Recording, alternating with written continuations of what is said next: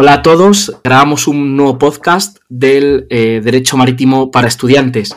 Hoy tenemos con nosotros a Pilar Perales Vizcasillas. Pilar es catedrática de Derecho Mercantil de la Universidad Carlos III de Madrid y es directora del MUD Madrid, que es sobre lo que vamos a hablar hoy. Hola Pilar, buenos días. Buenos días, Juan Pablo. Muchas gracias por estar aquí. Quería grabar este podcast para brevemente comentar el caso del MUD Madrid este año, porque dado que esto es un podcast sobre derecho marítimo y el caso del MUD este año pues tiene eh, cierta relevancia en este tema. Pero antes de entrar en, un poco en el caso, eh, quería preguntarte qué es el MUD Madrid y cómo surge. Bueno, eh, gracias Juan Pablo. La verdad que un placer estar dirigiéndome aquí a los estudiantes interesados en el mundo del marítimo, que como tú bien conoces, pues es un mundo fascinante y sobre el que efectivamente hemos hecho el caso de este año del, del MUT Madrid. Mira, el, el, MUT surge hace 15 años, eh, precisamente cuando, con ocasión de que la Universidad Carlos III de Madrid ganó la competición internacional del MUT Viena, es decir, el Bill and Bees International Commercial Arbitration MUT. La verdad que eso fue un momento, bueno, mágico, totalmente eh, inesperado en un cierto punto, pero esperado por otro lado, porque ya en ese momento llevábamos 10 años eh, compitiendo en la, en la competición, pero inesperado porque realmente fuimos el primer equipo en lengua española en ganar la competición. A raíz de esa victoria tan importante por ser el primer equipo en lengua española en ganar la competición, el secretario general de la UNCITRAL, de la CENUTMI o UNCITRAL, pues nos propuso eh, sacar un MUT en español. Y efectivamente, pues lo hicimos, nos pusimos manos a, la obra y ya estamos en la decimocuarta edición de la competición. Muchas gracias, Pilar. Y brevemente, ¿cuáles serían las fases de esta competición? ¿Cuáles son las fases del MUT Madrid? Mira, Juan Pablo, el, el MUT se asemeja mucho, el MUT Madrid se asemeja mucho a otras competiciones internacionales, especialmente a Viena, que fue, eh, digamos, el modelo que nosotros seguimos a la hora de implementar la, la competición del MUT Madrid, aunque luego es verdad que nos hemos separado en algunos puntos de, ella, imprimiendo pues nuestro sello personal, nuestra originalidad también a la competición. Básicamente, las eh, fases son que a primeros de noviembre se publica el caso de la competición sobre el que tienen que trabajar los alumnos para realizar un escrito de demanda primero, que se entrega más o menos a mediados de marzo, y eh, posteriormente un escrito de contestación a la demanda que se entrega como un mes aproximadamente más tarde. Ya a partir de ahí, los alumnos se preparan para lo que es la fase oral de la competición, que en nuestro caso pues, eh, son cuatro rondas generales en las cuales los equipos tienen que intercambiar las posiciones de demandante y de demandado y eh, luego, bueno, pues se hace un corte de rondas generales a lo que son ya las fases eliminatorias y así hasta llegar a, la final. Además, nosotros tenemos también el premio al mejor laudo, y por lo tanto, con posterioridad, tanto los equipos como los árbitros de menos de 40 años pueden participar en el premio a este escrito, que bueno, pues redondea un poco el perfil de la competición. Muchas gracias, Pilar. Y, una pregunta ya solo antes de, entrar un poco a hablar del caso. ¿Cuál es la importancia o la novedad del MUD Madrid respecto de otras competiciones que, tú bien conoces? Has mencionado el, MUD de Viena, está el GISAP, o sea, varias de las competiciones internacionales que, que existen. ¿Cuál es la novedad del MUD Madrid? Bueno, yo diría que, el MUT Madrid, aun como ya he dicho antes, eh, estableciendo una estructura similar al de otras competiciones internacionales, hemos sabido imprimirle un sello de calidad y un sello también de originalidad en la, en la competición. Para empezar, nuestros casos son bastante complejos.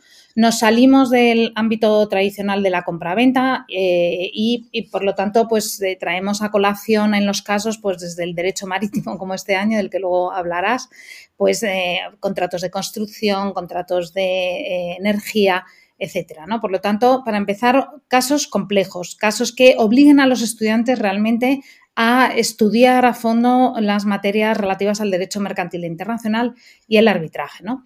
Luego, además, eh, bueno, como te decía, pues hemos hecho innovaciones en el sentido, por ejemplo, del premio al mejor laudo o eh, generalmente imprimimos eh, o tenemos sorpresas, lo que nosotros llamamos sorpresas a lo largo de la competición, en la cual, pues bueno, vamos poniendo a prueba las actitudes eh, de los estudiantes a la hora de enfrentarse a situaciones pues complejas, complicadas, ¿no?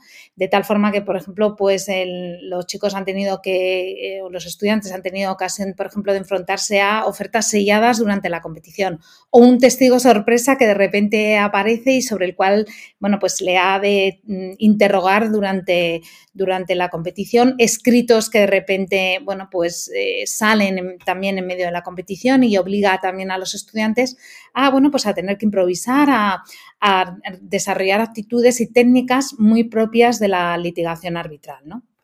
Y luego ya solo una última pregunta.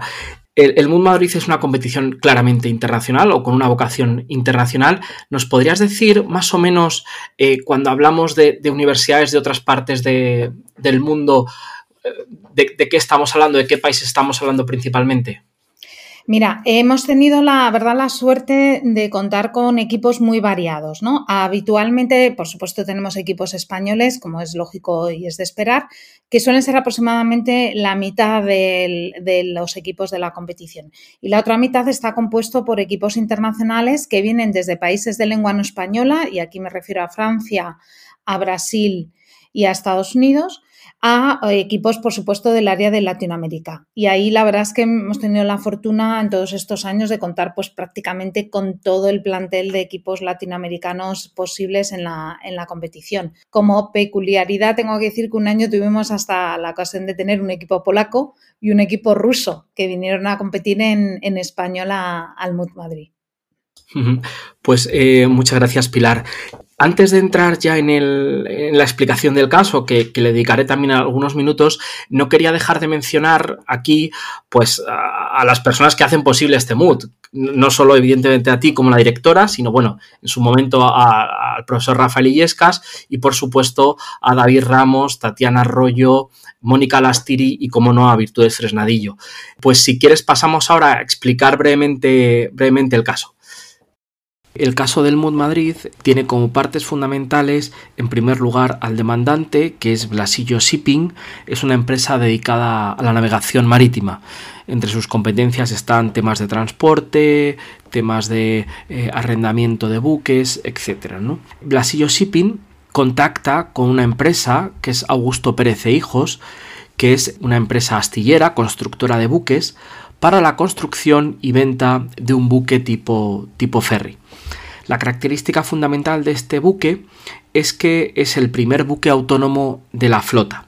Eh, no vamos a entrar en detalles de lo que es un buque autónomo, pero básicamente es un buque en el que el algoritmo, el software de inteligencia artificial del propio vehículo es el que toma las decisiones.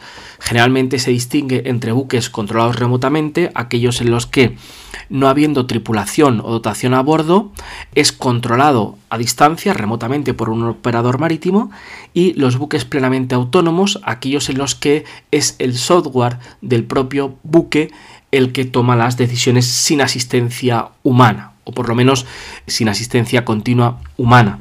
Augusto Pérez, para llevar a cabo esta construcción del buque, contrata con una empresa dedicada a la inteligencia artificial, al desarrollo de algoritmos eh, para buques, que es IAGOTI. IAGOTI, como digo, es una empresa que ha, llevado a cabo más eh, desarrollos similares a este y por tanto es un partner apropiado para esta empresa. ¿Cuáles son los hechos eh, del caso? Bueno, pues se da este contrato de construcción como hemos mencionado, el cual se desarrolla más o menos bien. Hay sus, eh, cláusulas contractuales que, aparecen en el caso, se produce su intercambio de información, las pruebas de mar, se pactan eh, el régimen de entrega, etc. ¿no? Es decir, bueno, pues un, un contrato de construcción más o menos habitual el régimen jurídico de la entrega tiene una particularidad y es que eh, se pacta que para este régimen la Convención de Viena sobre compraventa de entregas sea aplicable y además la entrega se va a producir no en el propio astillero, como suele ser habitual, sino en un muelle determinado, en este caso en, eh, el puerto eh, Orfeo, para el caso. Es en este momento, en el momento en que el buque, una vez construido, se dirige hacia este puerto, y por decisión un poco común de todos los que se encontraban en, el puente de mando del buque, se decide, una vez llegando y entrando en puerto, conectar el sistema autónomo del buque. Tras el, aplauso inicial de todos, eh, en un determinado momento la autonomía o el sistema autónomo del buque realiza una maniobra inapropiada y este buque, en modo autónomo, recordemos, aborda a otro buque que estaba atracado en uno de los muelles, produciéndole graves daños. Básicamente, estos son los hechos muy resumidos del caso. Entonces, ¿cuáles son los problemas jurídicos que se plantean aquí?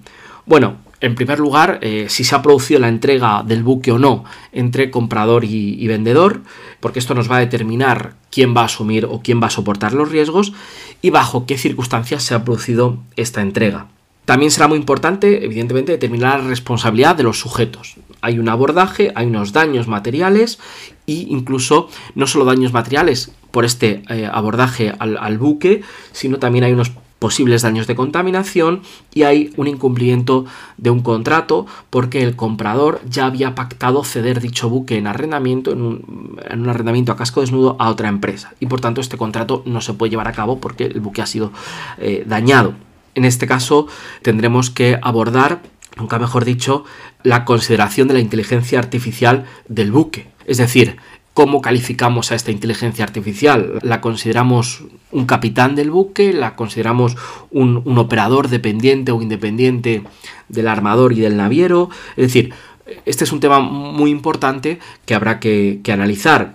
Habrá que analizar también la responsabilidad de las personas que estaban a bordo del buque, por ejemplo, ¿no?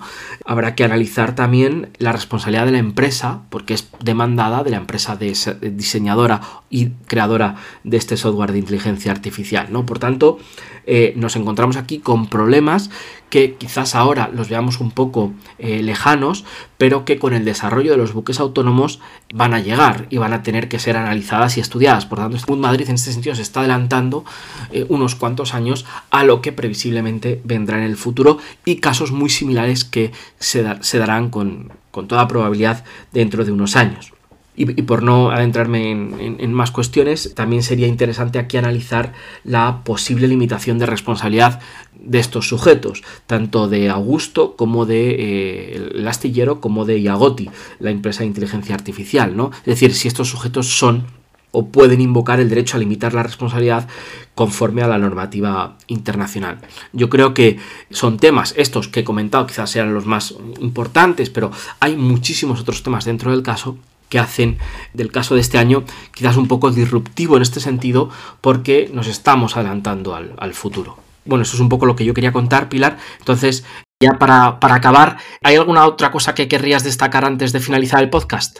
Pues eh, gracias, Juan Pablo. La verdad es que la verdad que sí. Antes estás referido al equipo del Mut Madrid. Efectivamente, somos un equipo muy compacto, que trabajamos además muy, muy bien juntos, muy cohesionados y realmente es el alma de la competición. Pero realmente eh, tengo que decir que tampoco sería posible la competición si no fuera porque contamos con un elenco de patrocinadores y colaboradores que constantemente y año tras año están con nosotros en la competición, nos reciben en, sus sedes, participan como árbitros también en la, en la competición y para nosotros es un apoyo importantísimo. Si me permites, me gustaría destacar el nuevo Centro Internacional de Arbitraje de Madrid, también el Club Español del, Arbitraje, porque son nuestros principales eh, patrocinadores en la, en la, competición.